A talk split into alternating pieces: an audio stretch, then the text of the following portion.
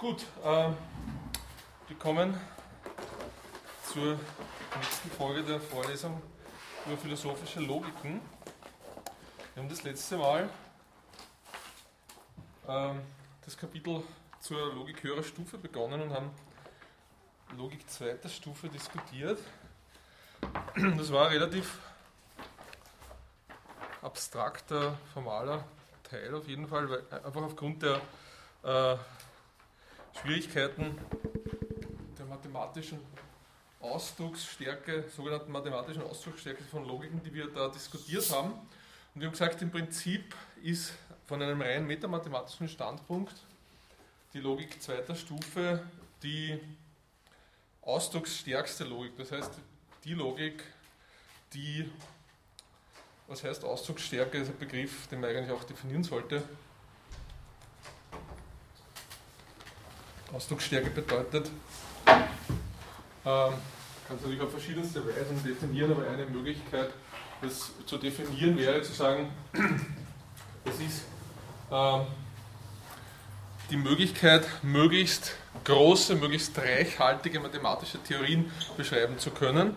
Ähm, ein Beispiel, ähm, wenn Sie eine, unter einer mathematischen Theorie etwas verstehen, wie zum Beispiel die vollständige Charakterisierung der natürlichen Zahlen oder der reellen Zahlen durch ein System von Axiomen, ein endliches System von Axiomen, dann ähm, wäre das eine, eine Forderung an, an, ein, an eine Logik, die die Logik erster Stufe nicht erfüllt. Und zwar, ähm, manche von Ihnen kennen wahrscheinlich diesen Begriff der Peano-Axiome, den ersten von Ihnen vermute ich mal, werden das schon gehört haben. Also eine, ein Axiomensystem für die natürlichen Zahlen, das auf dem Begriff des, des Nachfolgers einer Zahl basiert. Also man sagt, jede Zahl hat einen Nachfolger und es gilt im Wesentlichen das Prinzip der vollständigen Induktion.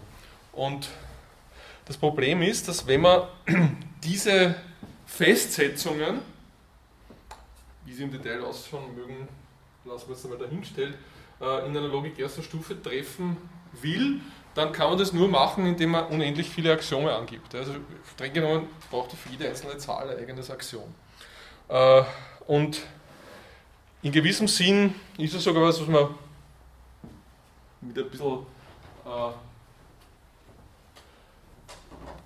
Klärungen, äh, Hintergrunderklärungen verallgemeinern kann. Man kann letztlich sagen, wenn man in der Prädikatenlogik erster Stufe irgendeine bestimmte mathematische Menge charakterisieren will, dann äh, ist die Kardinalität dieser Menge, die man da vollständig beschreiben möchte, ähm,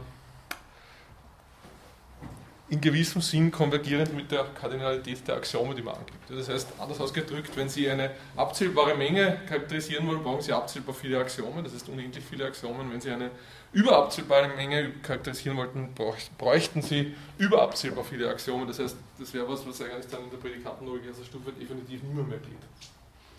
Ähm, um sowas machen zu können, also das heißt, um mit einer angebbaren oder sogar endlichen Anzahl von Axiomen solche mathematischen Mengen definieren zu können, braucht man auf jeden Fall eine ausdrucksstärkere Logik und das klassische Beispiel so einer ausdrucksstarken Logik wäre die Logik zweiter Stufe. Und was bedeutet dann diese Festsetzung, dass es die ausdrucksstärkste Logik ist? Naja, das bedeutet einfach, es gibt dann eigentlich rein mathematisch gesehen keine Wünsche mehr, die offen bleiben. Es gibt nichts, was man dann noch zusätzlich ausdrücken könnte, auf dieser Ebene eines sehr technischen und speziellen Begriffs der Ausdrucksstärke, wenn man eine Logik dritter oder vierter Stufe oder eine Typenlogik einführt. Das ist der eine Aspekt. Der andere Aspekt ist dann, und das war das, glaube ich, was wir ganz am Schluss das letzte Mal gesagt haben, dass natürlich es unabhängig davon auch andere Gründe gibt, warum man bestimmte Logiksysteme verwendet. Und letztlich war das auch genau das, was wir letztes Mal ganz am Anfang gesagt haben, nämlich äh, diese Unterscheidung zwischen einem sagen wir mal, rein mathematischen Logikbegriff und einem eher philosophischen Logikbegriff, der sich von dem mathematischen äh, abgrenzt. Und wo man sagt, es geht nicht darum, nur ein, ein Metasystem für die Mathematik zu liefern, sondern es geht darum, in der Logik bestimmte Konzepte zu formalisieren, ein Rahmenwerk zu entwickeln für die nicht mathematischen Wissenschaften oder für die Linguistik, für was auch immer. Und ähm, in diesem Sinn ist es sinnvoll, sich auch komplexere Systeme einer höherstufigen Logik anzuschauen. Und damit wir das sinnvoll machen können, ist es am besten im Sinne des Prinzips der Verallgemeinerung sich das System anzuschauen, das in gewissem Sinn einfach das Komplexeste ist.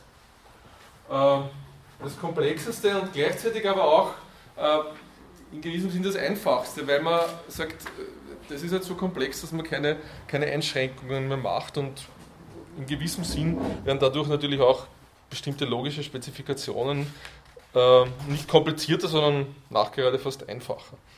Dieses komplexe System wäre dann die Typenlogik, eine bestimmte Form von Typenlogik, die wir uns jetzt anschauen. Ähm, wir haben dann eine Motivation schon geliefert dafür, warum es Sinn macht, auch eine Logik zweiter, dritter, vierter Stufe zu haben, anhand von Beispielen, wo wir gesagt haben, also das klassische Beispiel, wir haben, wir haben jetzt auf der ersten Stufe haben wir Objekte wie, äh, was weiß ich, Stühle, Steine und so weiter, irgendwelche räumlichen Objekte und dann werden in dem Zusammenhang dann auf der zweiten Stufe thematisierbar solche Sachen wie Rot, Grün, Rund etc. Und ein Argument für die dritte Stufe wäre dann eben, dass man von diesen Begriffen, die irgendwelche Merkmale räumlicher Gegenstände beschreiben, noch weiter abstrahiert und dann zum Beispiel so einen Begriff wie den Begriff der Farbe. Der dann eindeutig dritte Stufe wäre, vorausgesetzt zweite Stufe enthält solche Sachen wie Rot und Grün etc. Oder, was weiß ich, geometrische Eigenschaft wäre ein weiterer Begriff, den man da irgendwie dann ansetzen könnte, als Abstraktion dieser einzelnen Eigenschaften rundeckig, die wir auf der zweiten Stufe gehabt haben. Und dann haben wir gesagt, naja gut, Vielleicht findet man auch noch was, was die vierte Stufe repräsentiert. Keine Ahnung, wir haben dann keine sehr sinnvollen Beispiele gefunden. Wir haben gesagt, vielleicht könnte es irgendwas Quantität, Qualität oder so. Also irgendwie sehr, sehr abstrakten Begriffe. Aber es ist. Es hinkt da schon ein bisschen die, die, die, die Möglichkeit, das zusammenzufassen und wie es dann mit der fünften oder sechsten Stufe ausschaut. Das ist dann, steht überhaupt sozusagen ähm, von vornherein nicht, nicht fest. Also, das heißt, wir können erwarten, dass letztlich diese Verallgemeinung, die wir jetzt machen, für uns nicht zwingend äh, interessant sein wird, dadurch, dass wir jetzt sagen, wir brauchen unbedingt eine Logik 5. oder 10. oder 27. Stufe. Aber zumindest bis zur dritten Stufe wird es auf jeden Fall sinnvolle Beispiele geben, vielleicht in dem einen oder anderen Fall bis zur vierten Stufe viel weiter hinauf wohl kaum. Gut, äh, das ist halt die Motivation, dass wir eventuell zumindest das brauchen, es noch ein bisschen ausdrucksstärker ist in diesem philosophischen Sinn wie die Logik zweiter Stufe. Und wir kommen jetzt zur Typenlogik und überlegen uns halt zunächst einmal auf einer ganz abstrakten Ebene, wie diese Logik funktioniert. Äh, Grundlage der Typenlogik, formale Grundlage der Typenlogik ist der Begriff des Typs oder die Typen, eine bestimmte Typenhierarchie. Das ist auch die erste Definition, die da im Skriptum steht. Diese Definition sieht folgendermaßen aus. Äh, erste Festsetzung 0 ist ein Typ. Ich muss nur schauen. Das ist das auch, aber da gibt es immer verschiedene Arten, das zu beschreiben, dass ich jetzt auch dieselbe Art ist verwende, die ich da im Skripten verwendet habe. Und die zweite Festsetzung ist, jede endliche und möglicherweise leere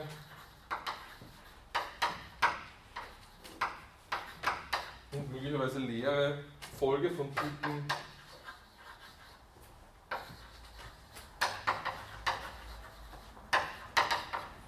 ein Typ. Also es ist eine sehr einfache Definition, die aber extrem komplexe Ergebnisse liefert natürlich, weil man kann sich einfach sich das dadurch vergegenwärtigen, dass man sich einmal aufschreibt, was ist das eigentlich alles ein Typ. Also 0 ist auf jeden Fall mal ein Typ. Dann jede Folge von Typen, naja, wir, damit wir Folgen von Typen sinnvoll beschreiben können, ist es in dem Fall immer zweckmäßig, dass man irgendwelche Klammern oder irgendwelche Notationen verwendet, die uns diese, diese, diese Folgen am besten ausdrücken lassen. Üblicherweise verwendet man bei diesen Typennotationen oft diese eckigen Klammern, also diese mit einem Eck, diese Klammern einfach, man sieht, okay, da, das ist ein Typ, aber das hat überhaupt kein Differenzieren. Sie könnten auch runde Klammern oder Anführungszeichen, was auch immer verwenden. Ja? Ähm, das heißt, ich sage jetzt, jede Folge von Typen ist ein Typ. Na gut, was heißt das jetzt? Das heißt, die leere Folge von Typen, also die Folge, wo nichts drinnen ist, wäre schon einmal ein Typ. Also das heißt das. Dann wäre natürlich ein Typ die Folge, wo zum Beispiel das Null drinnen ist. Das wäre mal ein ganz einfacher Typ. Ein weiterer Typ, den ich da irgendwie in der Richtung kriege, wäre zum Beispiel der, wo das Null zweimal drinnen ist oder das Null dreimal drinnen ist. Dann könnt ihr weitere Typen konstruieren, indem ich sage, ich nehme jetzt die Folge, wo dieser Typ drinnen ist. Oder ich nehme die Folge, wo dieser Typ wieder drinnen ist.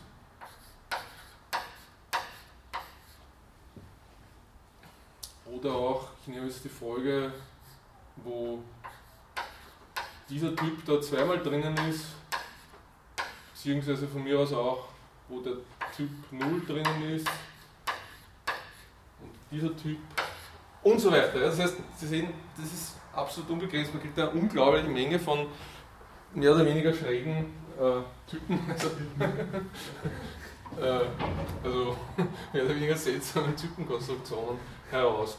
Äh, natürlich ist es zunächst einmal nur eine Spielerei, die uns nicht weiterbringt. Das heißt, wir müssen uns jetzt dabei fragen, was sollen diese Typen in der Sprachkonstruktion, die wir jetzt dann machen wollen, repräsentieren? Und das, die Antwort ist relativ einfach. Also dieser erste Typ da repräsentiert für uns immer die Objekte erster Stufe.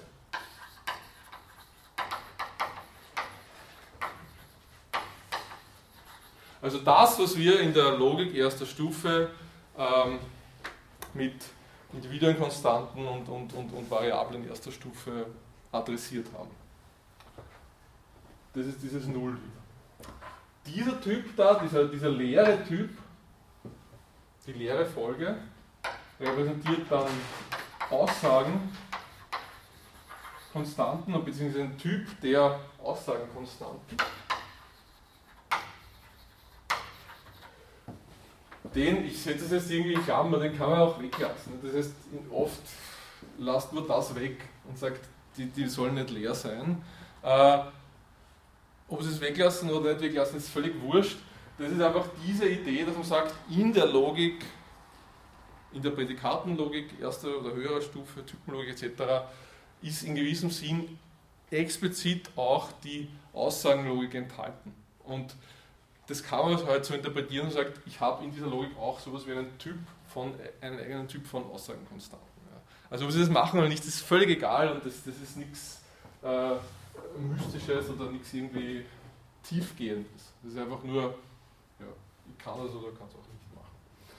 Und alle anderen Typen, die man da jetzt konstruiert und die halt irgendwie beschrieben werden als Klammern, wo nicht nichts drinnen steht, sind dann Typen höherer Stufe. Typen zweiter Stufe, dritter Stufe, vierter Stufe. Und je nachdem, wie hoch der höchste Typ ist, der Typen, die in der Klammer stehen, definiert sich immer für mich, was das jetzt für eine Stufe ist. Und zwar indem ich 1 dazu zähle. Das heißt, hier habe ich jetzt zum Beispiel nur Nuller drinnen stehen. Das heißt, der höchste Typ in der Klammer drinnen ist erste Stufe, daher ist das ein Typ, wenn ich eins dazu zähle, sind das alles Typen zweiter Stufe. In dem Fall sind nur Typen drinnen, die höchsten jeweils die zweiter Stufe sind, daher sind das alles Typen dritter Stufe.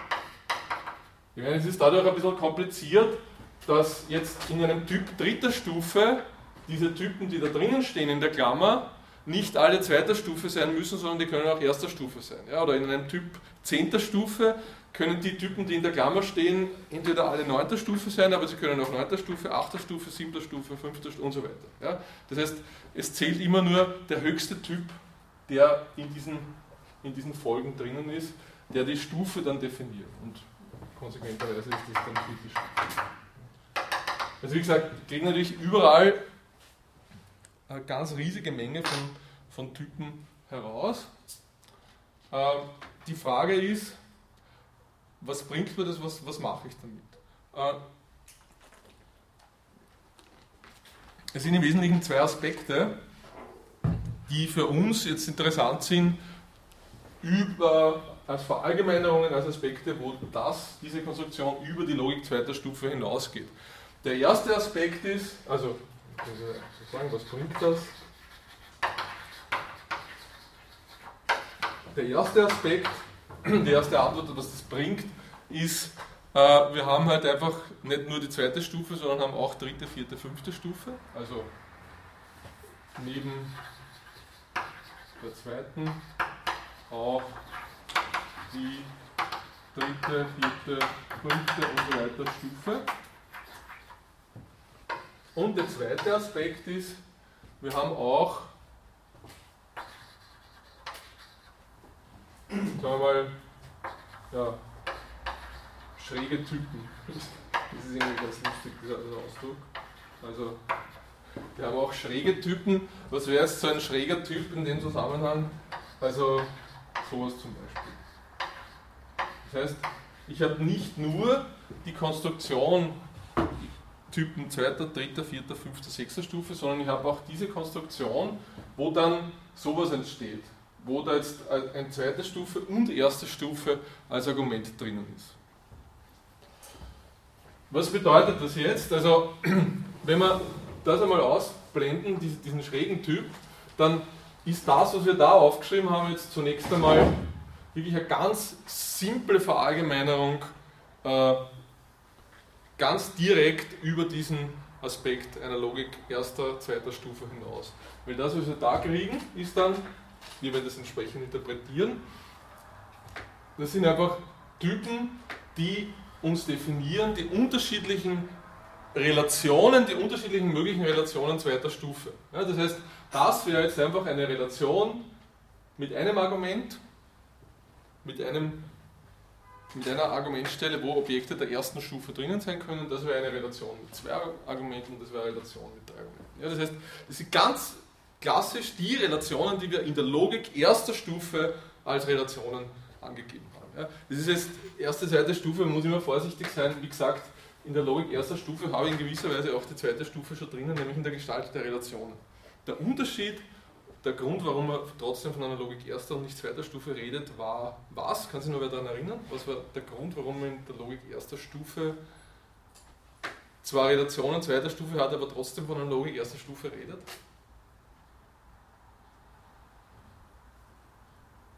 Der Unterschied ist ganz einfach der, dass ich in der Logik erster Stufe keine Variablen habe, mit denen ich über die Relationen zweiter Stufe quantifizieren kann. Ja? Also das Entscheidende ist, ähm, wie wir ich habe es das letzte Mal gesagt, das Entscheidende ist wirklich, wo habe ich Variablen und wo kann ich über einen bestimmten Bereich von Individuen auch quantifizieren. Anders ausgedrückt, wir könnten eine, sagen wir mal, sehr seltsame Form von Typenlogik definieren, die letztlich überhaupt nichts anderes ist wie Logik erster Stufe. Nämlich eine Typenlogik, wo wir zwar diese ganze Typenhierarchie haben und diese ganzen Relationen, die wir in der Typenlogik auch ausdrücken können, also die wir sozusagen anhand von Namen adressieren können, wo wir aber nur auf der ersten Stufe, also nur auf dieser Stufe äh, Variablen haben. Wenn wir das machen, haben wir eine unglaublich komplizierte Konstruktion, die irgendwie sowas wie eine typenlogische Syntax drin hat, die aber trotzdem rein metamathematisch gesehen anderes ist Logik erster Stufe. Ja, das ist sozusagen das, das Extrembeispiel. Äh, in der Logik erster Stufe kann ich eben nur hier quantifizieren. In der Logik zweiter Stufe habe ich diese Variablen zweiter Stufe, äh, diese Relationen zweiter Stufe und ich kann aber auch über Relationen zweiter Stufe quantifizieren. Das ist der wesentliche Unterschied. Und ich hätte dann eben auf der dritten Stufe als Verallgemeinerung der zweiten Stufe wieder die Situation, ich habe da unterschiedliche äh, Relationen, deren Argumente jeweils Relationen der zweiten Stufe sind, die dann Relationen der dritten Stufe liefern und wenn ich da entsprechende Variablen habe, dann habe ich sozusagen eine vollgültige Logik dritter Stufe und so weiter und so fort. Ja, vierte, fünfte, sechste Stufe. Was aber dann in gewisser Weise fast schon automatisch dazukommt und dazukommen muss, ist, wenn wir über die zweite Stufe hinausgehen, sind dann eben das, was wir da schräge Typen nennen könnten. Nämlich die Situation, wenn ich Typen zweiter Stufe bilde, dann habe ich ja da nur eine Möglichkeit. Ich kann jetzt einfach eine Klammer, ich, ich, ich kann eine Klammer setzen und kann sagen, ich habe eine Folge, die besteht aus einem Argument Typ erster Stufe, eine Folge, die besteht aus zwei Argumenten Typ erster Stufe, aus drei und so weiter. Das ist nur eine Verallgemeinerungsmöglichkeit, die mir diese zweite Stufe liefert. Auf der dritten Stufe habe ich aber zumindest zwei, weil das kann das, was in der Folge drinnen steht, sowohl ein Typ zweiter Stufe als auch ein Typ erster Stufe sein. Und so weiter. In der vierten Stufe habe ich dann entsprechend drei Fragereihen und so weiter. Das wird immer komplexer und immer verästelter. Die Frage ist jetzt, was könnte so ein schräger Typ ausdrücken? Ja, also wie gesagt, das ist wieder so eine Sache, äh, da hängt nicht wahnsinnig viel dran. Das ist jetzt nicht so, dass man diese Sachen da unbedingt braucht, äh, um sozusagen philosophisch äh, up-to-date zu sein, aber äh, man kann sich zumindest einmal überlegen und kann sich fragen, gibt es irgendeine sinnvolle Anwendung dafür? Naja, überlegen wir uns einfach ein Beispiel. Also wir müssten einfach überlegen, was wären Beispiele für, was wäre ein Beispiel für so einen schrägen Typ. Nicht? Also wie gesagt, hier hätten wir diese Sachen, ähm, nehmen wir mal die nicht schrägen Typen, machen es schrittweise, überlegen uns, also das eine haben wir schon gesagt, nicht? also 0, das wären wieder diese Sachen, einfach Objekte erster Stufe. Also wenn wir unser Standardbeispiel nehmen, wie gesagt, da gibt es natürlich 100 Millionen andere Beispiele. Unser Standardbeispiel sind räumliche Gegenstände oder irgendwas anderes. Also wie gesagt, äh, um das noch einmal zu sagen, an dieser Stelle ist vielleicht genau der richtige Zeitpunkt, wo man das noch einmal sagen sollte. Diese Interpretation, die wir uns da überlegt haben, in der ersten Einheit der Vorlesung, also oft diskutieren wir so als gewissermaßen als Dummy-Beispiel, den Fall, wo diese erste Stufe räumliche Gegenstände repräsentiert. Das ist wirklich nur ein Beispiel. Ein Beispiel, an dem eigentlich überhaupt nichts dran liegt, wo es nur darum geht, äh, die Möglichkeiten, die man da hat, irgendwie zu, zu illustrieren und zu veranschaulichen.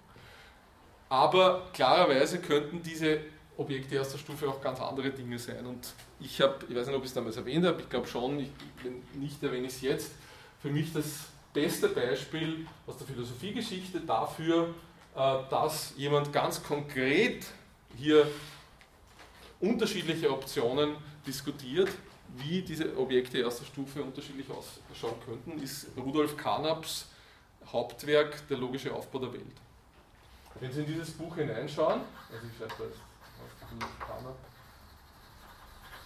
Aufbau, die Kurzformel für die logische Aufbau der Welt, dann werden Sie draufkommen, Carnap erwähnt zwar auch dieses Beispiel, wo er sagt, diese Basisgegenstände sind räumliche Gegenstände und er sagt, das wäre eine Möglichkeit, wie wir unsere logische Konstruktion der Wissenschaft oder der Sprache oder was auch immer aufbauen können. Aber witzigerweise schlägt er selbst für, seinen, für sein Beispiel, das er diskutiert in diesem Buch, eine andere Konstruktion vor. Und zwar eine Konstruktion, wo nicht die räumlichen Gegenstände die erste Stufe bilden, sondern äh, Phänomene. Sowas wie ähm, Produkte unserer Anschauung oder so. Also das heißt, im Grunde genommen ist es was, was äh, erinnert an, an, an Husserls Phänomenologie und was sozusagen vielleicht vom Abstraktionsverfahren her wesentlich schwieriger anzusetzen ist, wie diese Sache mit den räumlichen Gegenständen, was aber Carnap zumindest in dem Zusammenhang als eine sinnvolle Alternative erscheint. Warum als sinnvolle Alternative erscheint? Weil Carnap sagt, das ist zumindest ein Aspekt davon, wenn wir nicht räumliche Gegenstände als Grundlage unseres Universe of Discourse ansetzen. Ja, denken Sie an diesen Begriff, ich werde keiner verwenden, den vielleicht gar nicht, aber das ist irgendwie so der Standardbegriff. Universe of Discourse, das heißt, wir haben ein, ein, Universum von Gegenständen, das sind die Gegenstände, über die wir reden wollen. Das sind die Gegenstände, die die Grundlage unserer wissenschaftlichen Analyse bilden sollen.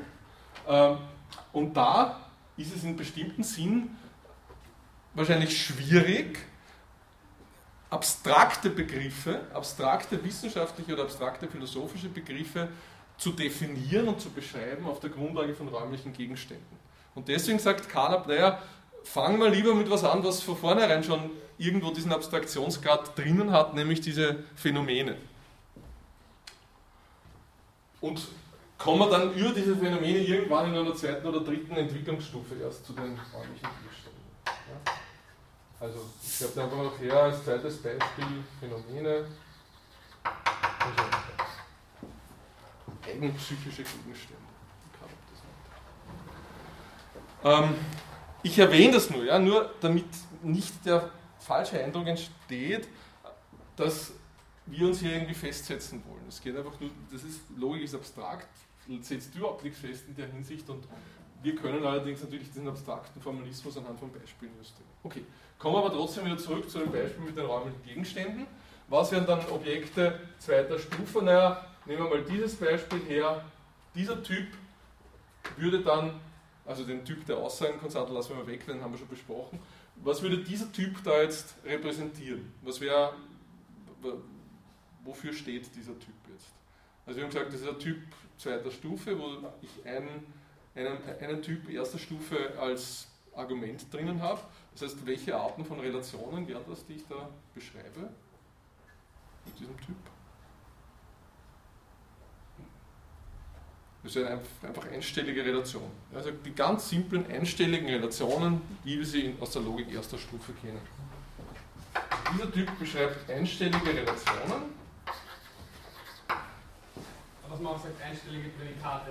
Genau, einstellige Relationen oder einstellige Prädikate. Ich schreibe Relation bzw. Prädikate, weil das ja Begriffe sind, die wir im Wesentlichen eigentlich völlig austauschbar. Das ist für uns Prädikatrelation ist rein mathematisch gesehen ist da nicht wirklich ein Unterschied. Ähm, also sowas wie Rot, Grün, Gelb,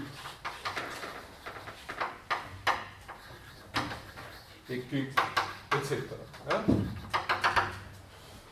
Dann dieser Typ würde natürlich konsequenterweise was beschreiben? Das wären die zweistelligen Relationen, wenn ich zweimal diesen Nuller drinnen habe.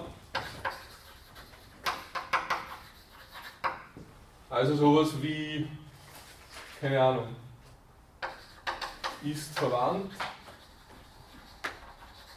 etc.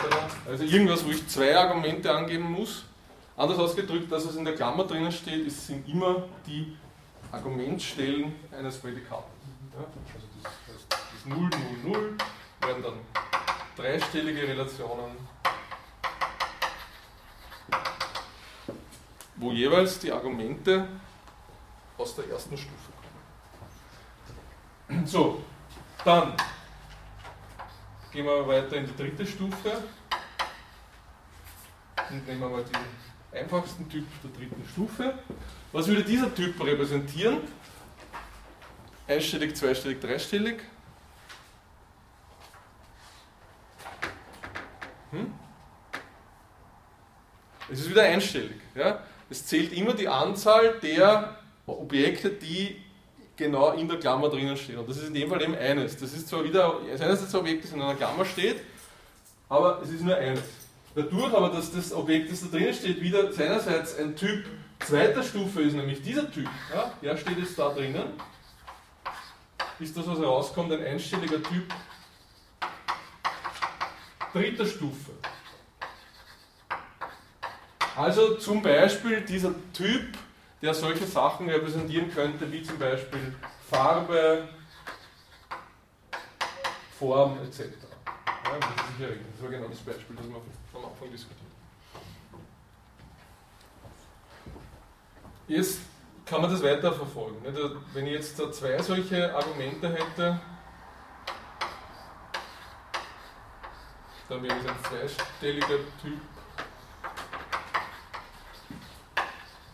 Dritte Stufe. Ja gut, das, da wäre es natürlich schon die Frage, was könnte ich da ausdrücken. Ähm,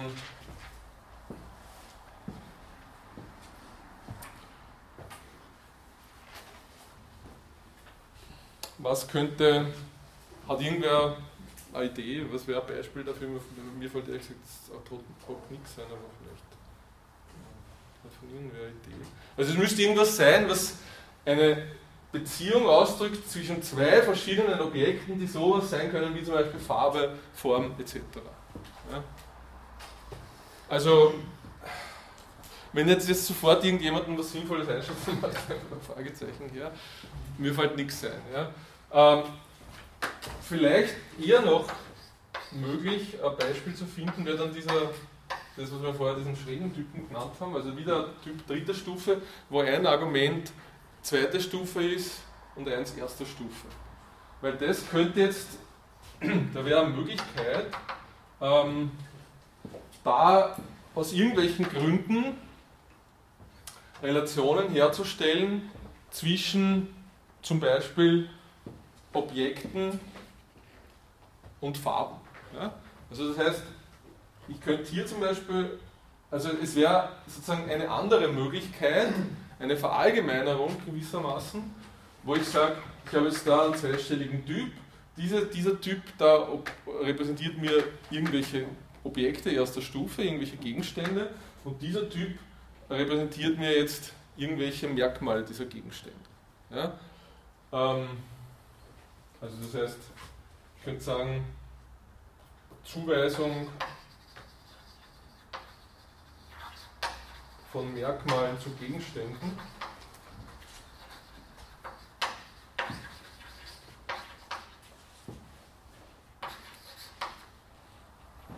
Also zum Beispiel eben so Sessel rot. Ja, das heißt, wenn ich jetzt so ein Prädikat dieses schrägen Typs der dritten Stufe hätte, von mir das P heißt, dann könnten Argumente dieses Prädikates sein, solche Sachen wie Sessel und Rot. Und das könnte einfach ausdrücken, dass das Sessel das Objekt rot hat, äh, das Merkmal rot hat.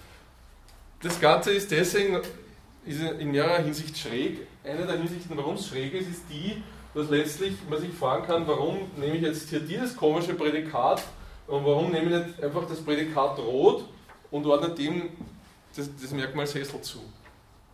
Wissen Sie, was ich meine? Ich könnte einfach dieses Prädikat rot als Prädikat erster Stufe nehmen und als Argument dieses Prädikates rot dem den Sessel zuordnen. Ja, das ist ungefähr dasselbe oder genau dasselbe. Der Unterschied ist nur der, in dem Fall könnte ich da über diese Dinge über beide quantifizieren. Ja, also das heißt, ich kann sowohl über das, das, wo da jetzt rot drinnen steht, quantifizieren, als auch über das, wo da Sessel drinnen steht. Ja?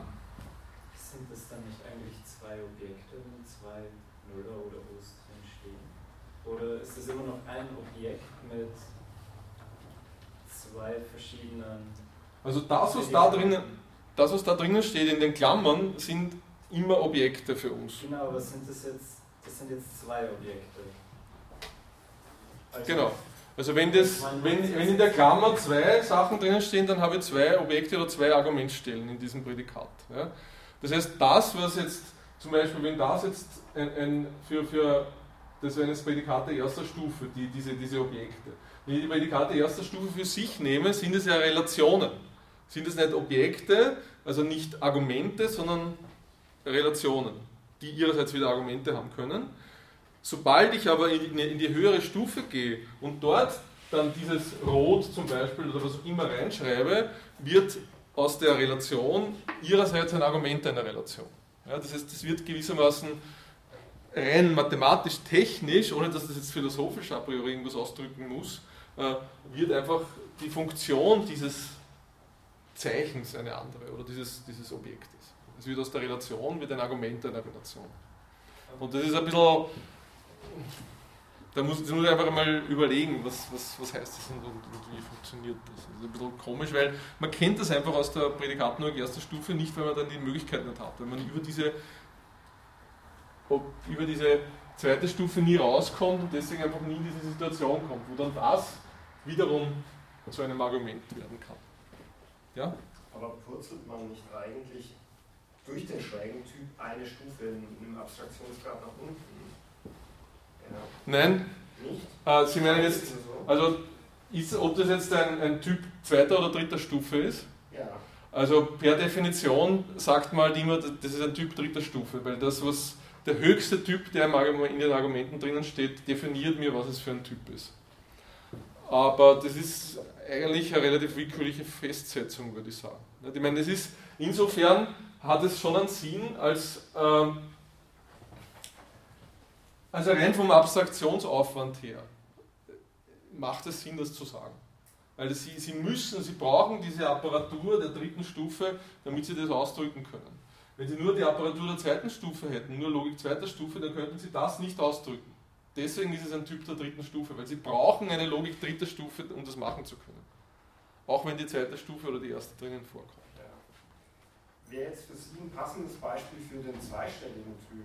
Für den jetzt? Ja, genau, eins davor. Nein, für eins für davor, den also nicht ja? Für den? Wäre da zum Beispiel Farbtemperatur. Farbtemperatur. Also wenn man von Farben, von warmen und kalten Farben und so weiter ja. spricht. Ja. Na gut, das, das Beispiel. Ja, die bedingen sich ja nicht ganz gegenseitig. Also ich habe vor allem an Komplementärfarben gedacht. Ja. Man ja auch nichts von einem kann, wenn es sozusagen nicht, nicht das Gegenstück gibt. Ah, das klingt sehr gut. Das heißt, Sie sagen, der, diese Relation drückt aus Komplementärfarbe und ich muss zwei Farben reinsetzen. Also was weiß ich, was ist Komplementärfarbe von Rot? Rot-Gelb, genau. Und wenn Rot und Gelb, dann ist es drinnen in der Relation und wenn nicht, dann nicht. Super, das ist e- extrem gut, ja. Wahnsinn. Also schau das muss man merken. Komplementärfarben. Ich muss einfach irgendwas finden, wo äh, zwei solche Relationen der, in dem Fall ersten Stufe, zueinander in Relation gesetzt werden. Und in dem Fall macht Sinn zu sagen, das ist jetzt dritte Stufe, weil wie soll ich es sonst ausdrücken? Ich, ich habe ich hab wirklich diese Relationen, also dieses Rot, dieses Gelb, Grün, was auch immer, das ich da drinnen stehen habe und es ist zweistellig, weil ich ja sagen will, das eine steht in, zu dem anderen in dieser Komplementärbeziehung. Mit der Farbtemperatur würde ich vermuten, ist er wahrscheinlich eher noch, bleibt man hier, würde ich sagen. Ja, und zwar warum? Weil äh, ich sage, das ist der Gegenstand und das ist die Farbtemperatur oder so. Ja? Also das heißt, ich, ich sage, wenn Sie jetzt sagen, Sie, haben, Sie, Sie beschreiben die Farbe nicht nur anhand solcher Farbbegriffe wie Rot, Grün, Gelb, sondern Sie machen das mit, einer, mit einem Tupel von reellen Zahlen, wo Sie angeben die Farbtemperatur und die Sättigung und, und was, was gibt es noch ein drittes? Ich glaube, Farbtemperatur und Sättigung wäre so ein, klassische, so ein klassisches Modell. Ja, dann könnten Sie sagen, das ist jetzt eigentlich ein, ein dreistelliges Merkmal ganz normales dreistelliges Merkmal zweiter Stufe, 0, 0, 0, wo das jetzt das Objekt ist. Das, aber das ist trotzdem ein gutes Beispiel und zwar aus einem anderen Grund. Das ist jetzt die Farbtemperatur und das ist jetzt die Sättigung, ZB. Also Sie können auch nur die Farbtemperatur, wurscht, ja, das, das können Sie irgendwie weiterspinnen. Ich würde sagen, das ist typisch für zweite Stufe, weil einfach da das Objekte erster Stufe sind, die die Argumente sind. Es ist deswegen trotzdem ein gutes Beispiel, weil da was anderes drinnen steckt, was wir noch nicht gesagt haben. In dem Fall steckt nämlich da irgendwie sowas drinnen wie eine, ähm, eine multiple Typhierarchie oder so, oder sowas wie mehrere Basistypen. Ja, das heißt, in dem Fall hätte ich ja diese Situation, wo ich sagen können würde unter Umständen, ich habe hier einen Basistyp, der repräsentiert räumliche Gegenstände, also ich sage jetzt RG, räumliche Gegenstände. Dieser Basistyp da, aber ist was ganz anderes. Was wird das sein, wenn ich sage Farbtemperatur oder Sättigung? Das würde irgendeine Einheit sein, die ich in einer Zahl ausdrücke. Ja, das heißt, der Typ und der andere wird irgendein Zahlentyp sein, also was ich natürliche Zahlen, ganze Zahlen, Redezahlen, diese wurscht, schreiben wir einfach immer Redezahlen.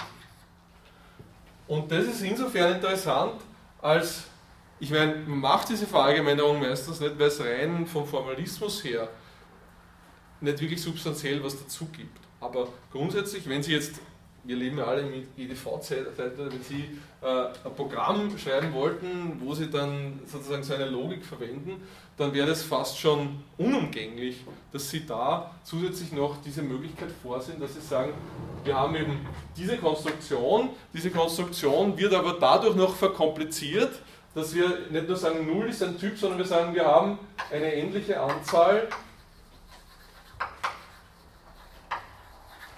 von Typen erster Stufe. Das nehmen jetzt 0, 1, 0, 2, 0, 3 und so weiter bis 0 n. Ja? Das müssten Sie dann machen ähm, und dann könnten Sie sagen, na gut, in dem Fall zum Beispiel haben wir zwei solche Typen erster Stufe. Der erste Typ erster Stufe repräsentiert räumliche Gegenstände, der zweite Typ erster Stufe repräsentiert reelle. Also ein weiterer Aspekt wo man das sozusagen verallgemeinern könnte. Wie gesagt, man macht es meistens nicht und sagt einfach, na gut, das geht dann eh quasi von selber, aber wenn man diese Sprache oder diese Logik wirklich explizit verwenden wollen würde, zum Beispiel in einem Computerumfeld, dann wäre das also ganz typisch. Also wenn Sie irgendwer von Ihnen schon mal so eine Programmiersprache gesehen hat, da ist es ganz klar, dass es immer so ist, dass, das, dass es da diese verschiedenen Typen gibt, dass man also nicht nur verschiedene Typen in diesem Sinn hat, verschiedene Relationstypen, sondern hat ganz klar verschiedene Basistypen. Objekte, die, was weiß ich, natürlichen Zahlen, die reellen Zahlen und so weiter und so fort. Ja? Aber in dem Beispiel jetzt mit den drei einfachen Objekten haben wir doch die Farbtemperatur eines konkreten Gegenstandes jetzt jeweils definiert, oder? Ja. Aber was ist, wenn man eben den Begriff der Farbtemperatur definieren wollte, dann müsste man das schon in die Höhe. Den Begriff der Farbtemperatur. Farbtemperatur an sich. So. Naja, der, der, Begriff der Farbtemperatur, das wäre eben dieses Prädikat hier. Also ich, ich nehme da, ich nehme da jetzt irgendein, ich habe jetzt diesen Typ und dieser Typ kann anhand von ganz unterschiedlichen Relationen dieses Typs repräsentiert werden. Ich, ich sage ja immer dann in der Logik, ich habe jetzt abzählbar viele Konstanten dieses Typs und dann nehme ich dann eine konkrete Konstante. Also ich, ich kenne es Konstante Ft und diese Konstante dieses Typs soll jetzt Farbtemperatur repräsentieren und dann versuche ich eben diese Konstante irgendwie zu definieren. Versuche irgendwie zu definieren, ähm, keine Ahnung, entweder was für ein Zahlenbereich das sein soll oder zum Beispiel auch welche Zahlen jetzt einzelnen Zahlenbereichen entsprechen, was auch immer ich dann definieren will. Ich meine, das ist ja die Frage, ähm, in dem Fall, okay, ich, ich habe es irgendwie als Typ festgesetzt, da sind Gegenstände, da sind Zahlen. Die Frage ist, was ich dann noch zusätzlich sagen kann. Aber können wir nicht komplexer sagen, ausdrücken, indem wir sagen, Farbtemperatur ist eben ein Zusammenkommen von den allgemeinen Begriffen Farbe, eine jeweilige Farbe mit einer jeweiligen Temperatur? Können wir das nicht so sehen? Dass man das also nicht als Einheit sieht, sondern als, als eben Zusammenkommen von zwei Begriffen sozusagen? Oder? Das verstehe ich nicht ganz. Ähm, ich bin kenne mich mit Farbenlehre nicht aus, ist es nicht? Also zum Beispiel Farbtemperatur, so wie ich das verstanden habe, das ist irgendwie so ein Zahlenwert halt. Nicht? Und ja. ihr, jede, jeder Zahlenwert wird dann irgendwie, der eine wird halt rot repräsentieren oder dunkelrot, hellrot ist es so wahrscheinlich irgendwie. Nicht? Und einer wird dann blau, gelb und so weiter. Also ich kann in jeder Farbe sozusagen eine bestimmte, ich kann jetzt Farben analysieren und kann sagen, diese Farbe ist jetzt repräsentiert durch diesen Zahlenwert Farbtemperatur und durch diesen Zahlenwert Sättigung. Ich dachte, da geht es um kalte und warme Farben und so. Nein, nein, da geht, das sind wirklich Zahlenwerte, die sozusagen aus dem Lichtspektrum herauskommen. Muss ich sagen, ich, das geht vom also Spektrum, elektromagnetisches Spektrum von bis sind Zahlen dann können Sie aus diesem Spektrum die Zahlen rausnehmen, können sagen, das ist jetzt hellrot oder so. Und zusätzlich kommt aber natürlich noch die Sättigung, die dann bewirkt, ob das jetzt blass oder nicht ist, ob das schwarz wird oder weiß oder, oder grau oder sonst was. Aber wenn ich eben zum Beispiel sagen würde, ich definiere irgendwas, wo, eben, wo ich zum Beispiel eine Farbe mit einer Temperatur habe, dann wäre es schon komplex. Und wenn ich zum Beispiel sage, es gibt grün und es gibt ein kaltes grün. Das wäre wieder was anderes, das, das wäre ein völlig anderer Zugang. Ja. Das wird dann nicht mit Zahlen gehen, sondern ich sage jetzt, ich beschreibe eine Relation zwischen Farben, also Objekten der zweiten Stufe, die da reinkommen, rot, grün, gelb, und anderen Objekten dieser zweiten Stufe, die sowas wie kalt, warm oder sonst was, also, oder irgendwelche anderen emotionalen Sachen, also ich keine Farben, können auch andere, kann man andere solche qualitativen Merkmale zuordnen. Ja, Also das, das- das, Fall über den Komplementärfall. Das wäre im Prinzip ein weiteres Beispiel, ich weiß auch nicht, warum mir da kein Beispiel einfach, es gibt Millionen, unzählig viele Beispiele offensichtlich genau für diesen Typ. Also Das wäre ein weiteres Beispiel für wie Komplementärfarben. Also ja, so diese qualitativen Sachen scheint das, das relativ oft vorzukommen. Also das heißt, man kann, wie wir jetzt gemeinsam gesehen haben, ohne große Probleme da bis zur dritten Stufe ungefähr so Beispiele finden.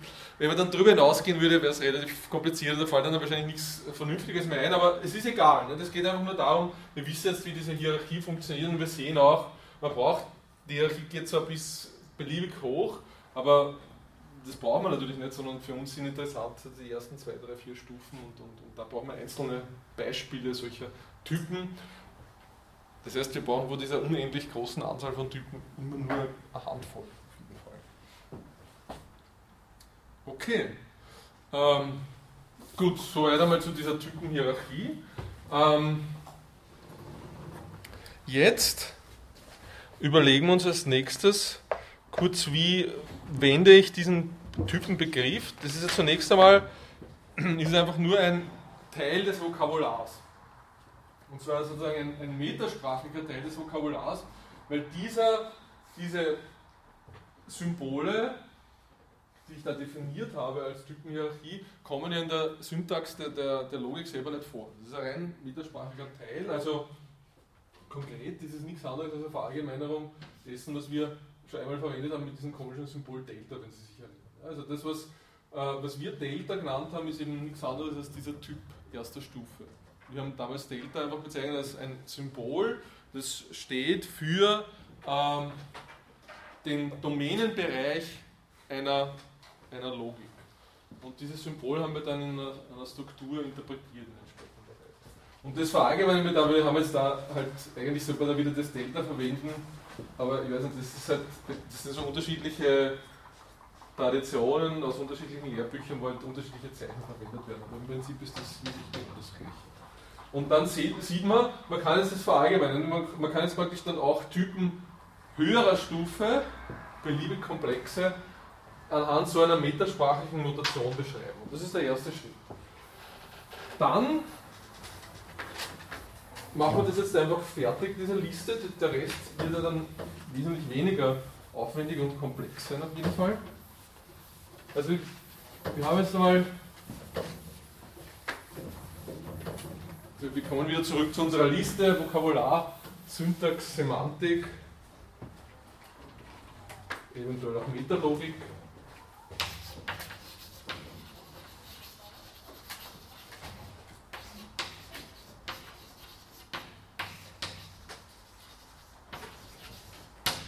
Und das Vokabular, naja, da haben wir jetzt diese Typenhierarchie, der können wir irgendeinen Namen geben.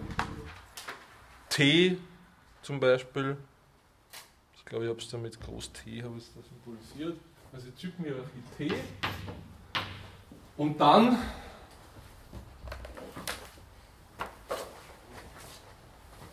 haben wir, und das ist, da sieht man schon, was diese Verallgemeinerung durch diese Typenhierarchie für einen Sinn hat. Es wird plötzlich die rein, sagen wir mal, linguistische Seite der Beschreibung des Vokabulars eigentlich einfacher, zumindest einfacher als in der Logik zweiter Stufe, aber in gewissem Sinne auch einfacher als in der Logik erster Stufe. Weil da dann immer sagen müssen, wir haben jetzt abzählbar viele Konstanten, erst einstellige, abzählbar viele zweistellige und so weiter. Hier sagen wir einfach nur, wir haben für jeden Typ, aber die Typen ist mit K oder mit T bezeichnet, mit T, für jedes T, für, für Typ aus diesem T, abzählbar viele Konstanten plus abzählbar viele Variablen. Das heißt, wir haben einfach durch dieses T, durch diese Typenhierarchie, haben wir ein, eine Vereinfachung unseres Vokabulars erreicht und kriegen so sozusagen diesen viel höheren Komplexitätsgrad eigentlich auf einer auf der Ebene einer insgesamt, insgesamten Vereinfachung in den Griff. Und dann äh, haben wir eben das restliche Vokabular so wie gehabt. Also das haben wir noch eben die übrigen Verdächtigen, die Junktoren und Quantoren. Da ändert sich nichts. Dann die Syntax schaut folgendermaßen aus. Also wir müssen das wieder in zwei Schritten machen, das kennen wir schon von der Prädikatenlogik erster und zweiter Stufe. Wir müssen einmal sagen, was sind eigentlich atomare Formeln in unserem Konstrukt. Und dann auf der Grundlage dieser atomaren Formeln definieren wir die Formeln. Die Definition der Formeln, um das vorzuziehen, ist extrem einfach. Ist einfach so, ich sage, das sind atomare Formeln. Dann habe ich Quantifikation. Und ich habe meine Junktoren. Das ist wie, wie ich schon angekündigt habe, man verwendet da immer nur eine begrenzte Anzahl solcher Quantoren und Junktoren, nämlich so viele, wie man halt braucht, um das Ganze definieren zu können. Weil Sie erinnern sich, wenn ich jetzt Negation und Konjunktion habe, kann ich die anderen Junktoren alle explizit definieren. Ich kann einfach sagen, Konjunktion, äh, Disjunktion ist dann dieses und jenes, also Phi oder Psi. Wie kann ich das definieren aus der Konjunktion, aus der Negation heraus? Kann sich noch wer erinnern oder hat wer Ideen? Gibt es Möglichkeiten? Wie kann ich die Disjunktion über Negation und Konjunktion definieren? Ja, zum Beispiel Phi und Psi, äh, Psi und, ähm, und äh, Phi und nicht Psi, oder? Äh, na, das klingt extrem schräg. das kann nicht stimmen. Ja? Sagen Sie einfach nur. Das, ein Nicht fehlt noch. Also das klingt dann fast ein bisschen heideggerisch, aber also es müssen nicht nicht Phi und nicht Psi. Ja genau, Klammern. Genau. Ja, genau. genau. Also nicht nicht Phi und nicht Psi. Wir haben Möglichkeiten. Also das ist eh klar. Das ist ja, diese Funktion bedeutet, es darf nicht beides falsch sein und so weiter. Das heißt, wir wissen, das genügt und mit dem A-Quantor kommen wir auch aus, weil den Existenzquantor können wir ja bekanntlich äh, so definieren, ich sage, es gibt ein x phi, ist per Definition nichts anderes wie nicht für alle x nicht phi. Mehr brauchen wir nicht.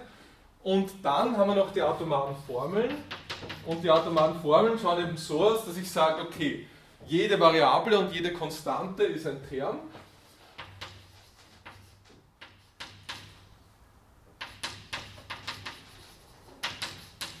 zwei, zwei Regeln. Und dann sage ich, wenn ich irgendeinen Typ, wenn ich, wenn t oder wenn tau ein Term des Typs t gleich t1 bis tn ist,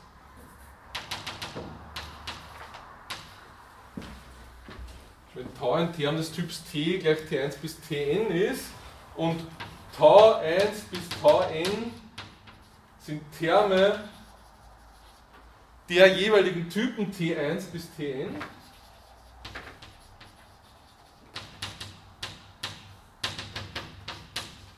Dann ist Tau, Klammer, Tau 1 bis Tau n eine atomare Formel.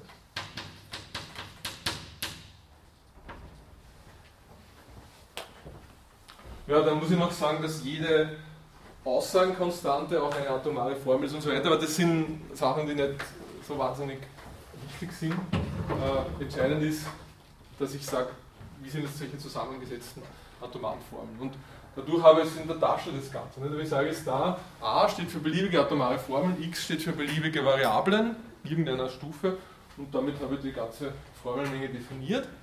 Und dann muss man noch die Semantik angeben. auch die Semantik ist in dem Fall wirklich signifikant, wieder rein linguistisch betrachtet, signifikant einfacher wie bei der Logik erster oder zweiter Stufe eigentlich. Ähm,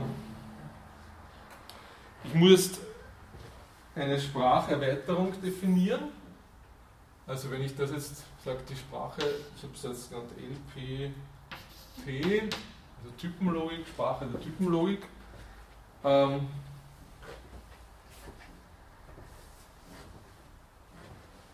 dann setzt mir eine Struktur für folgendes fest, oder wie man jetzt die Strukturen. Also die Struktur definiert einmal für den Typ 0 eine Menge. Dann ordnet sie dem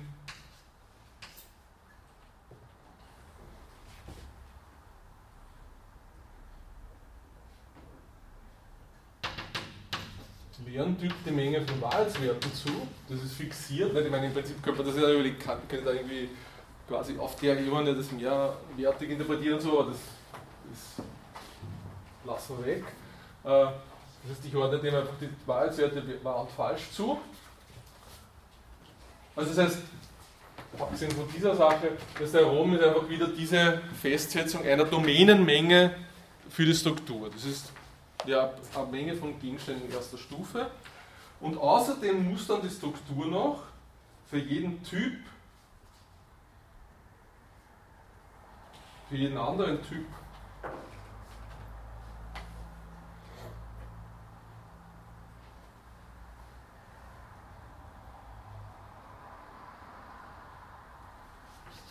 T.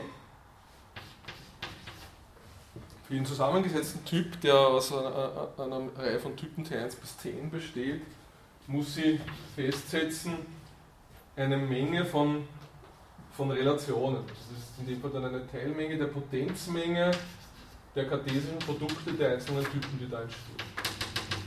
Das schaut irgendwie kompliziert aus, das ist aber eigentlich nicht.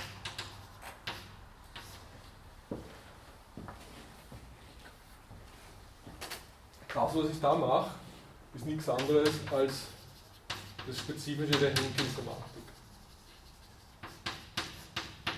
Also zur Wiederholung, wir haben das letzte Mal gesagt, es gibt bei der Logik zweiter Stufe, bei der Typenlogik ist das Ganze das gleiche, zwei Möglichkeiten, sich zu überlegen, wie so eine Semantik funktionieren könnte. Zwei Optionen in der Semantik. Die eine ist die Standardsemantik, wo ich einfach sage, ich habe eine Domänenmenge und dann habe ich für jeden Typ einfach alle Relationen, die möglich sind über dieser Domänenmenge, die sich quasi ergeben aus, dem jeweiligen, aus, jeweiligen, aus den jeweiligen kartesischen Produkten, die da relevant sind. Und die andere Option als Verallgemeinerung der Standardsemantik ist die Henkin-Semantik, wo ich sage, ich lege für jeden einzelnen Typ fest, nicht alle Relationen, also nicht dieses kartesische Produkt, sondern eine Teilmenge ähm, also nicht die Potenzmenge des kartesischen Produkts, sondern eine Teilmenge dieser Potenzmenge des kartesischen Produkts. Ja? Und der Standard-Semantikfall ist dann einfach ein Sonderfall, nämlich der, wo ich da die, die Identität hineinkriege. Okay, aber wie gesagt, ich weiß, das ist sehr technisch. Für uns ist wichtig, wir müssen jetzt in irgendeiner Form, müssen wir halt jeden dieser einzelnen Typen interpretieren. Wenn wir Standard-Semantik haben, können wir das weglassen, wenn wir sagen, da haben wir einfach alle Relationen, die über diesen A von 0 entstehen. Wenn wir nicht Standard-Semantik haben, dann müssen wir auch das explizit dazu sagen, weil wir das in irgendeiner Form einschränken müssen in einer, in einer Struktur. Ähm,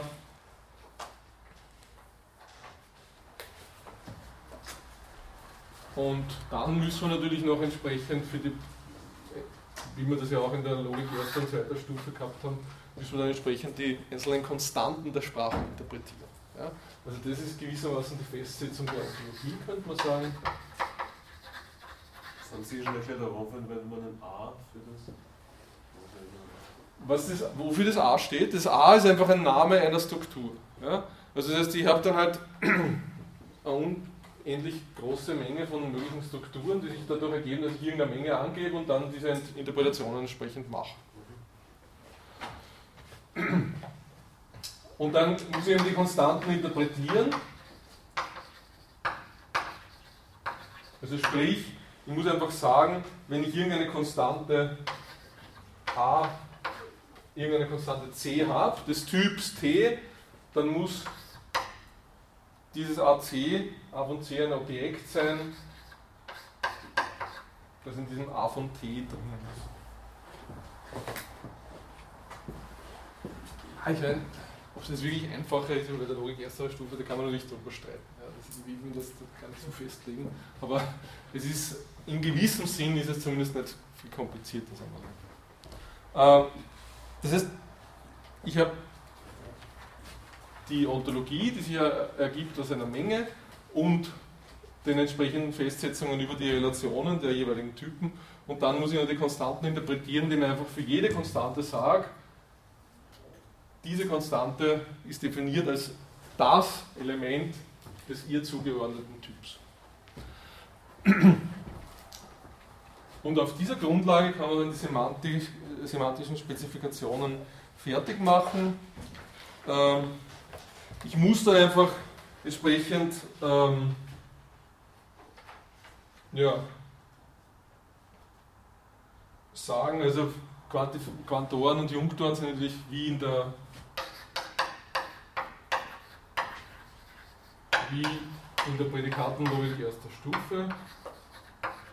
Das wollen wir nicht nochmal aufschreiben. Wie schaut die Interpretation der Aussagenkonstanten aus? Also wenn A eine Aussagenkonstante ist, eine Konstante des leeren Typs, also dieses Typs, dann ist es wahr, dieses A, genau dann, wenn das A von A gleich W ist. Ja? Also ich habe aufgrund dieses Mechanismus, den ich da angegeben habe, wird dem A ein Element von A von T zugeordnet das ist in dem Fall die Menge von Wahrheitswerten. Und dann muss ich noch für konstantenbelegte komplexe Formeln entsprechende Regel angeben. Also wenn diese Formel so ausschaut, C von C1 bis Cn, dann ist das wahr in einer Struktur A genau dann, wenn das Tupel von Objekten, das ich kriege, wenn ich aus dem C1 bis Cn jeweils mir das zugeordnete Objekt heraushole, a von C1 bis Cn, wenn dieses Tupel ein Element ist der dem C gut zugeordneten Relation. Ja? Also im Prinzip, es ist wirklich nicht wahnsinnig kompliziert das Ganze, es ist einfach nur es ist wirklich nur eine Verallgemeinerung dessen, was man von der Prädikatenlogik, letztlich von der Prädikatenlogik erster Stufe her schon kennen. Wir reden immer über Relationen und müssen in irgendeiner Form dann beschreiben, wie wir diese Relationen semantisch interpretieren und wie wir dann diese semantische Interpretation umlegen auf eine entsprechende, einen entsprechenden semantischen Wahrheitswert. Das heißt, wenn Sie wollen, können Sie auch sagen, das vergesse ich jetzt einfach und merke mir, das ist quasi analog zur Prädikatenrück erster Stufe.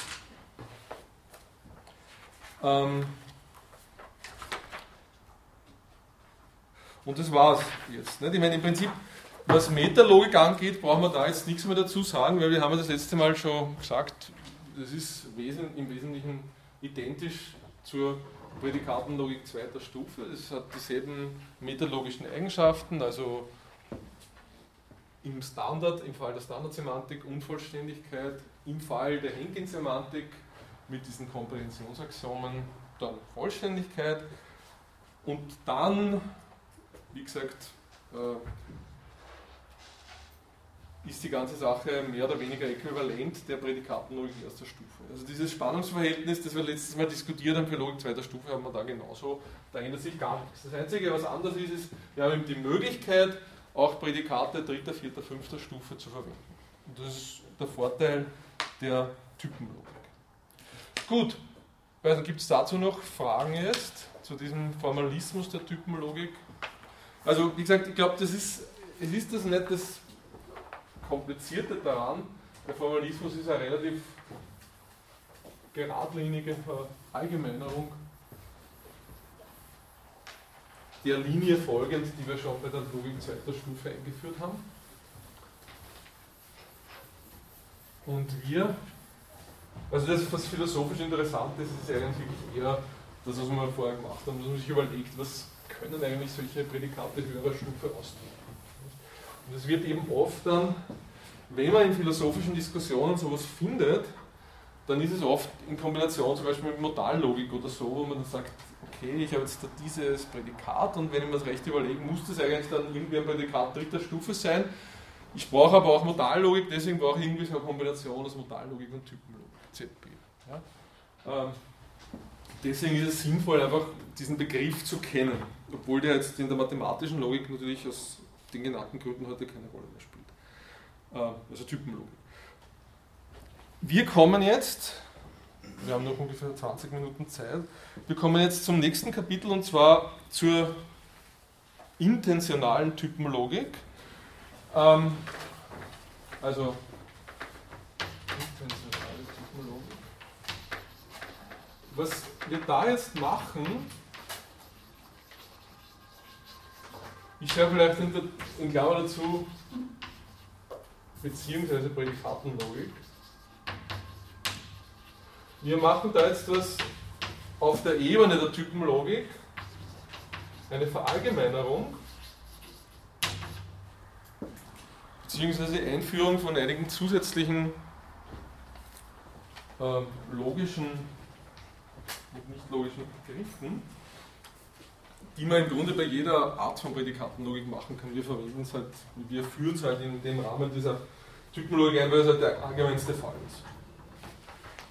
Und diese Begriffe, das sind jetzt vielleicht ganz speziell wieder Begriffe, wo man sagen kann, die werden kaum jetzt in einem Kontext von mathematischer Logik verwendet und diskutiert, obwohl sie ursprünglich, zumindest ein Teil von ihnen, genau aus diesem Gebiet gekommen sind, also aus den äh, metamathematischen Debatten. Ähm, heute sind diese Begriffe wirklich in philosophischen Diskussionen wichtig, und zwar vor dem Hintergrund der klassischen Unterscheidung, also intentionale Logik, es geht da wirklich um die klassische Unterscheidung zwischen Intention und Extension. Beziehungsweise was dasselbe ist, das sind einfach nur Synonyme dafür, äh, Sinn und Bedeutung. Wie sie Frege eingeführt hat. Also ich nehme an, die meisten von Ihnen kennen das, aber trotzdem ganz kurz äh, zu diesen Begriffen. Ähm, Frege hat vor dem Hintergrund seiner Überlegungen über Logik darauf hingewiesen, dass es wichtig ist, bei Namen zwei Aspekte zu unterscheiden. Mindestens zwei Aspekte. Ähm, also ein dritter Aspekt wäre dann noch, den Frege auch erwähnt, sozusagen sowas wie die psychologischen Vorstellungen, die wir mit Namen assoziieren und dergleichen, das will er aus dieser Diskussion völlig raushalten und er sagt, jenseits dieser psychologischen Aspekte haben wir zwei Gesichtspunkte von Namen, und zwar den Sinn und die Bedeutung. Und er bringt ein Beispiel von Eigennamen, hier dieses klassische Beispiel, wo er sagt, äh, wir haben die zwei Namen Morgenstern und Abendstern. Diese beiden Namen unterscheiden sich in ihrem Sinn, weil sie unterschiedlich definiert sind, unterschiedlich aufgefasst werden. Der Morgenstern ist gewissermaßen bei Definitionen der Stern, den man am Morgen sieht, und der Abendstern, den sieht man halt am Abend dort irgendwo. Äh, das heißt, es sind unterschiedliche Konstruktionen mit diesen Begriffen verknüpft, unterschiedliche Sinne, unterschiedliche Intentionen, aber diese Begriffe sind auf der Ebene der Bedeutung bzw. der Extension identisch, weil sie beide sich auf denselben Planeten beziehen, nämlich den Planeten Venus. Ja? Also das heißt, äh, wir haben da offensichtlich eine zweite Ebene in der Gestalt des Sinns, der die Bedeutungszuschreibung zu Namen, der der Bedeutungszuschreibung zu Namen eine zusätzliche Komplexität verleiht. Und in der Logik ist das natürlich insofern relevant, als wir in der Art und Weise, wie wir heute Logik betreiben, durchgängig, äh, zunächst einmal eine rein extensionale Konzeption. Ja? Wir sagen einfach, wir haben hier diese Namen, immer in diesem Schema, das wir gehabt haben, Syntax, Semantik, also äh, Vokabular, Syntax, Semantik. Wir haben diese Namen, die wir im Vokabular angeben, die nicht logischen Namen, und die interpretieren wir in der Semantik, in wir, indem wir ihnen Objekte zuordnen. Und die Standardinterpretation dessen, was für Objekte das sind, die wir dem Namen zuordnen, ist natürlich extensional. Ja? Man könnte es natürlich auch so auffassen, wenn man sagt, wir ordnen den Objekten, äh, wir ordnen den Namen Intentionen zu und wir machen sozusagen aus derselben Logik, aus derselben Prädikatenlogik oder, oder Typenlogik, was auch immer, eine intentionale Logik, indem wir sie direkt intentional interpretieren. Da wäre aber die Schwierigkeit, ich glaube, es ist auch gemacht worden, es gibt diesen Fall, aber die Schwierigkeit dabei ist auf jeden Fall dann, wo sind jetzt die Extensionen? Ja, also das heißt, ich, ich, ich habe jetzt sozusagen, ich habe eine Sprache, die zumindest auf den ersten Blick irgendwie in der Luft zu hängen scheint. Weil sie können jetzt sagen, ich habe da den Namen Morgenstern, ich habe den Namen Abendstern. Morgenstern und Abendstern repräsentieren unterschiedliche Objekte in meiner Sprache, weil sie ja unterschiedliche Sinnzusammenhänge repräsentieren und müssten dann gewissermaßen durch die Angabe irgendeiner Formel, irgendeiner Beschreibung zusätzlich noch festlegen, was die Extension ist. Nämlich die Extension, ich meine, Sie können nicht festlegen, was die Extension ist, aber Sie können festlegen, dass Morgenstern und Abendstern dieselbe Extension haben. Ja?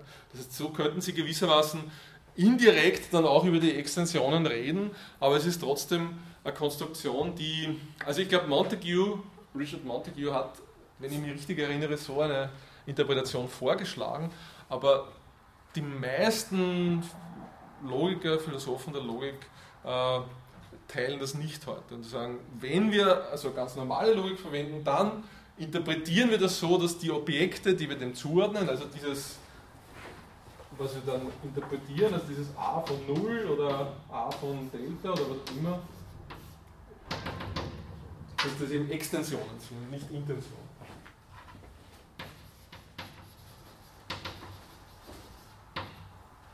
Das heißt aber anders ausgedrückt, dass es sinnvoll wäre, vor dem Hintergrund einer so gewissermaßen allgemein extensionalen Sichtweise unsere Sprachkonstruktion so zu erweitern, dass wir trotzdem, obwohl wir eben zunächst einmal diesen, diese Festlegung auf die Extensionen haben, dann auch über Intentionen reden können. Das ist ein Aspekt dieser äh, intentionalen Prädikatenlogik.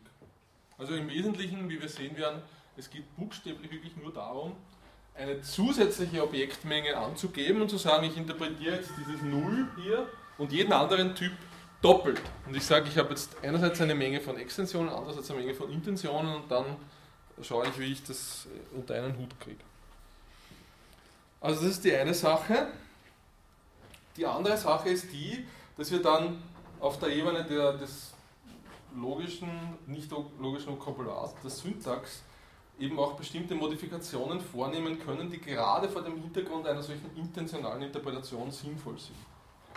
Und diese Modifikationen sind im Wesentlichen folgende, sind im Wesentlichen drei Sachen, die wir da zusätzlich einführen. Ja, drei. Also das eine sind Lambda, also ich sage jetzt einmal Modifikationen des Vokabulars oder Modifikationen auf einer linguistischen Ebene. Lambda-Abstraktionen.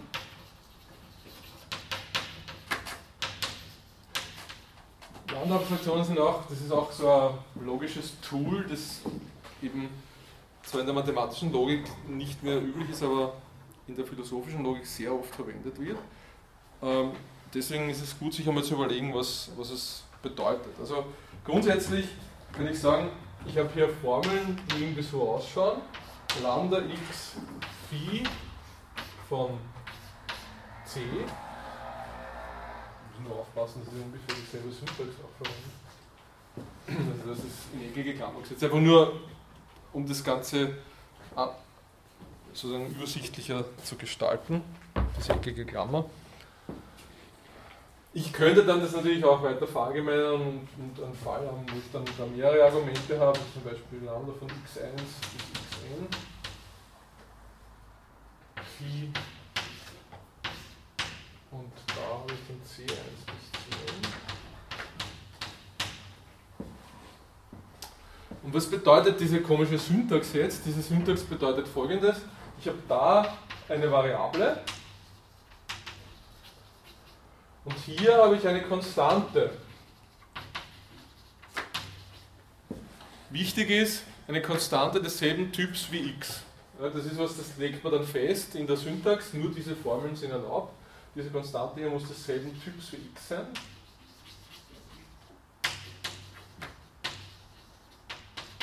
Und da ist es das Gleiche. Also wieder Variable und entsprechend Konstante. Das ist, gar nicht, das ist nur eine Verallgemeinerung. Also das C1 ist Konstante desselben Typs wie x1, C2 ist eine Konstante desselben Typs wie x2 und Cn ist eine Konstante desselben Typs wie xn.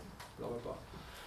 Und interpretiert wird diese Konstruktion jetzt so, dass man sagt, dieses Lambda x phi von c ist nichts anderes als ähm, die Formel phi, wo c für x eingesetzt wird.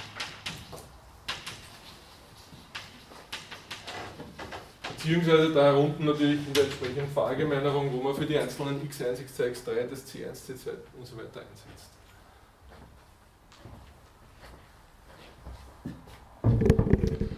Also im Prinzip ist das komplett Triviales. Ich habe einfach nur, ich, ich nehme irgendeine Formel phi her und dann schreibe ich lambda x phi von c und das wird dann so interpretiert in der Semantik der Sprache, dass ich für das x, sofern es in der Formel phi vorkommt, das c einsetze. Ja, es ist dabei im Übrigen, ich meine, das ist nur ein Nebensatz, es ist auch völlig wurscht, ob das x in der Formel phi vorkommt. Wenn es nicht vorkommt, dann passiert halt gar nichts mit der Formel. Also es ist im Prinzip völlig egal. Und wenn das x drinnen ist, dann setzt man halt das c für das x ein. Ähm, das heißt, zunächst einmal ist es eine ziemlich unschuldige Sache, weil im Grunde kann ich nicht viel damit machen. Ich kann einfach sagen, ich setze das c für das x ein und das könnt ihr aber selber auch machen. Ihr könnt einfach das x wegnehmen und das c hinschreiben. Also das, das drückt zunächst einmal, fragt was soll das Ganze jetzt? Und die Antwort, was das Ganze soll, ist ganz einfach. Es ist dieses Tool nichts anderes als eine Möglichkeit, den Begriff zu beschreiben oder das Merkmal zu präzisieren, das eine bestimmte Formel phi ausdrückt. Ja? Also wenn ich jetzt eine Formel phi habe und in dieser Formel phi kommt zum Beispiel eine Variable x vor, dann repräsentiert diese Formel phi in gewissem Sinn ein Merkmal dieses x. Also, ich schreibe es mal so auf, dieses Lambda x. Phi von c, oder sagen wir nur das Lambda x phi, repräsentiert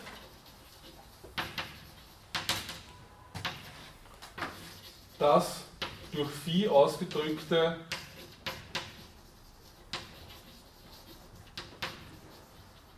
Merkmal oder in anderen Worten ausgedrückt, Lambda-Abstraktionen sind eine Verallgemeinerung des Begriffs des Prädikates.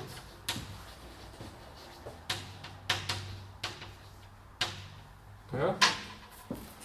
Das heißt, es ist ein Tool, das mathematisch ziemlich uninteressant wäre, wahrscheinlich in, in vieler Hinsicht, das aber philosophisch interessant ist, weil ich sagen kann, äh, ich kann jetzt in einer Sprache, die diese Lambda-Abstraktionen hat, nicht nur über Prädikate reden, explizit nicht nur über Prädikate reden, die in dieser Sprache vorkommen in der Gestalt von Prädikatenkonstanten, sondern ich kann eine beliebige Formel hernehmen. Das kann eine Formel, ich meine, der einfachste Fall ist natürlich der, ich habe eine Prädikatenkonstante p und nehme dann Lambda x von dem p von x ja, und ordne dem irgendeine Konstante zu. Das ist natürlich dann völlig redundant und, und fügt überhaupt nichts hinzu. Aber es könnte auch komplexer sein. Ich könnte zum Beispiel sagen, ich will jetzt nicht von dem Merkmal reden, das durch dieses P definiert ist. Ähm, also, was weiß ich, nehmen wir dieses klassische Beispiel, der Junggeselle ist der unverheiratete Mann. Dann müsste er in gewisser Weise sagen, das ist ein Merkmal, das setzt sich da zusammen aus, dem Eigenschaft, aus der Eigenschaft, ein Mann zu sein und unverheiratet zu sein. Und wenn ich dann sage, ich habe als primitiven Bestandteil meiner Sprache dieses U für unverheiratet und M für Mann, dann könnte ich hier dieses Merkmal definieren, Lambda x, äh, U von x und M von x. Ja? Das heißt, ich hätte hier ein komplexeres Merkmal, das ich durch zwei primitive Prädikatenkonstante ausdrücke und das ich hier sehr elegant in der Gestalt einer solchen Lambda-Abstraktion beschreiben kann. Also das heißt, es ist wirklich nur eine, eine Verallgemeinerung des Prädikatenbegriffs und eine Möglichkeit, den Prädikatenbegriff auf einem abstrakteren Level direkt in, in einer solchen Objektsprache der Logik zu adressieren. Ja? Das heißt dann, also können wir das auch so, können wir das, weiß ich, können wir das so nennen, also quasi Prädikation selbst über die, auf einer höheren Stufe gewissermaßen oder noch außerhalb des Ganzen. Ja. Und, und, also oder, oder auf dieses Regelbeispiel angewandt wäre das dann sozusagen, ich habe das Objekt die Venus und einmal habe ich dann das, äh, Aspekt Abendstern, einmal den Aspekt Morgenstern. Das, das wird dann auch schon da rein. Mm, na, mm. Nein. Ich meine, ich könnte natürlich sagen, ich, ich definiere, ich nehme das Prädikat, etwas hat die Eigenschaft, sowohl Abendstern als auch Morgenstern zu sein oder so. Nicht? Aber das, ähm, das ist nicht das, was, was in dem Zusammenhang gemeint ist. Gemeint ist einfach, ich habe irgendwelche Merkmale, die ich nicht durch ein einfaches, primitives, durch eine primitive Relation ausdrücken kann oder will, sondern durch eine komplexere Formel. Diese Formel schreibe ich hin, das ist einfach jetzt diese Formel. Die kann dann noch viel komplexer sein. Das ist eine Formel, in der kommt, je nachdem, ob es ein einstelliges, zweistelliges, dreistelliges Prädikat sind, kommen dann eben eins, zwei oder drei verschiedene Variablen vor. Je nachdem, das können unterschiedlichen Typs natürlich sein, etc. etc. Das ist das Entscheidende. Und die Frage ist, wie kann ich jetzt diese Formel, die jetzt in dem Fall zum Beispiel so ausschauen würde, unverheirateter Mann, wie kann ich diese Formel am elegantesten so hinschreiben, dass ich auch sehe, dass das jetzt ein Prädikat ist, ein einstelliges Prädikat. Ja? Also es ist wirklich, letztlich ist es nur eine Schreibweise. Es, ist, es steckt zunächst einmal so gut wie überhaupt keine Philosophie drin. Ja? Aber wie wir dann später sehen werden, ist es philosophisch sehr nützlich und sehr, sehr, sehr sinnvoll, diese Schreibweise zu haben.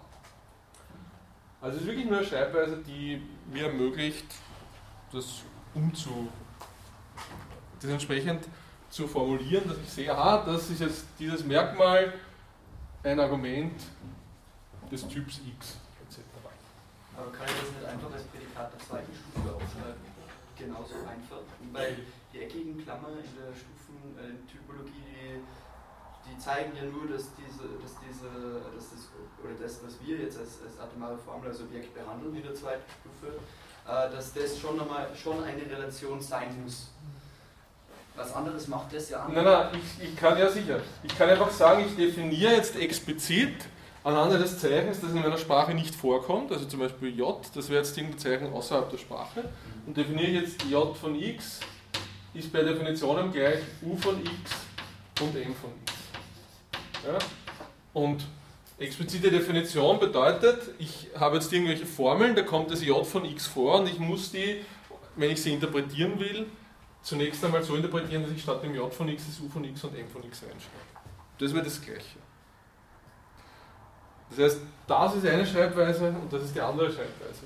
Äh, der Unterschied ist, ich meine, das ist also ein bisschen ein Henne-Ei-Problem in gewisser Weise, könnte man sagen. Also wie gesagt, das, das, man sollte möglichst wenig darüber nachdenken, weil, es, wirklich überhaupt nichts dahinter steckt. Der Unterschied ist nur der, hier führe ich das außerhalb der Objektsprache ein, dieses Zeichen, und verwende es dann. Und hier habe ich in der Objektsprache dieses Tool, das es mir ermöglicht, direkt diese, dieses Merkmal zu adressieren. Ja?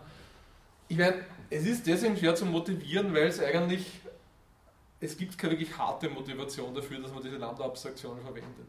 Es gibt aber auch keine Motivation dagegen, weil ich, ich verwende es halt einfach. Und wie wir später dann sehen werden, ist es einfach, es ist eine sinnvolle Notation, die mir dann ermöglicht, bestimmte Dinge auszudrücken, die man ohne nicht ausdrücken könnte. Ja? Das heißt, das Beste, was man sagen kann, ist, warten Sie einfach mal ab und dann sehen wir später, wo ist diese Notation sinnvoll. Abgesehen davon ist es total sinnlos, weil es einfach, ja, ich kann das jetzt so machen oder anders machen oder, oder gar nicht machen. Es ist ganz klar, dass ich immer äh, die, das Merkmal, dass mir irgendeine komplexe Formel ausdrückt, das gibt es immer natürlich, auch wenn ich keine Lambda-Abstraktionen habe, definiere ich es halt so oder sonst irgendwas. Aber es ist eben, wie gesagt, das ist wirklich nur eine Notation, die kann in bestimmten Situationen nützlich sein. Lassen wir das einfach mal so im Raum stehen und das nächste Mal diskutieren wir dann, wo diese Situationen sind, was nützlich sein kann. Bei der anderen Sache, die, die andere Sache ist zwar ein bisschen formal komplizierter, ich möchte es noch kurz machen, auch wenn wir vielleicht zwei, drei Minuten überziehen, wenn es eben recht ist. Äh, die andere Sache ist zwar formal ein bisschen komplizierter, aber das ist vielleicht einfach zu erklären, weil da klar ist, warum man das braucht, beziehungsweise klar ist, dass diese Notation wirklich auch zu einer signifikant anderen Form der, der, der Semantik führen muss, beziehungsweise zu einer signifikanten Erweiterung der, der Logik auf der Ebene der Semantik. Und zwar sind das die Iota-Terme. Und das Interessante ist, und deswegen verwende ich die da gewissermaßen in einem Atemzug, dass Lambda-Abstraktionen und Iota-Terme in gewisser Weise zwei komplementäre Ergänzungen der Logik sind. Das eine ist eben, wie ich schon gesagt habe, eine Verallgemeinerung des Begriffs des Prädikates. Ich kann eben für, für jede beliebige Formel sagen, diese Formel drückt mir dieses Prädikat erster Stufe, äh, dieses einstellige, dieses zweistellige und so weiter Prädikat aus. Und Iota-Terme sind nichts anderes als eine entsprechende Verallgemeinerung des Funktionsbegriffs.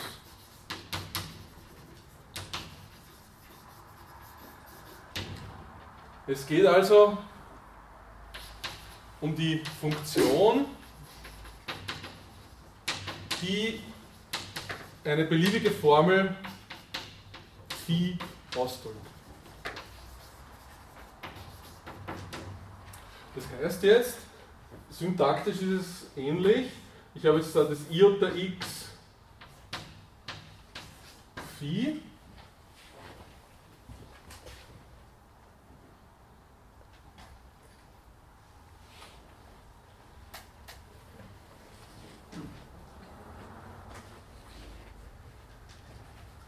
dann drückt und, und es ist nur ähnlich, weil es gibt da natürlich dieses Argument dann. Also diese Möglichkeit, da das Argument zu übergeben, fällt hier weg. Warum? Weil es drückt mir dieses Iota x phi aus, das definite Individuum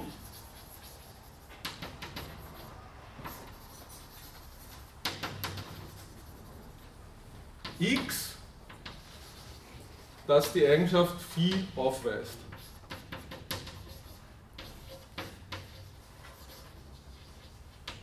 Oder es gibt ja diese quantische Redeweise, wo man sagt, das Feed.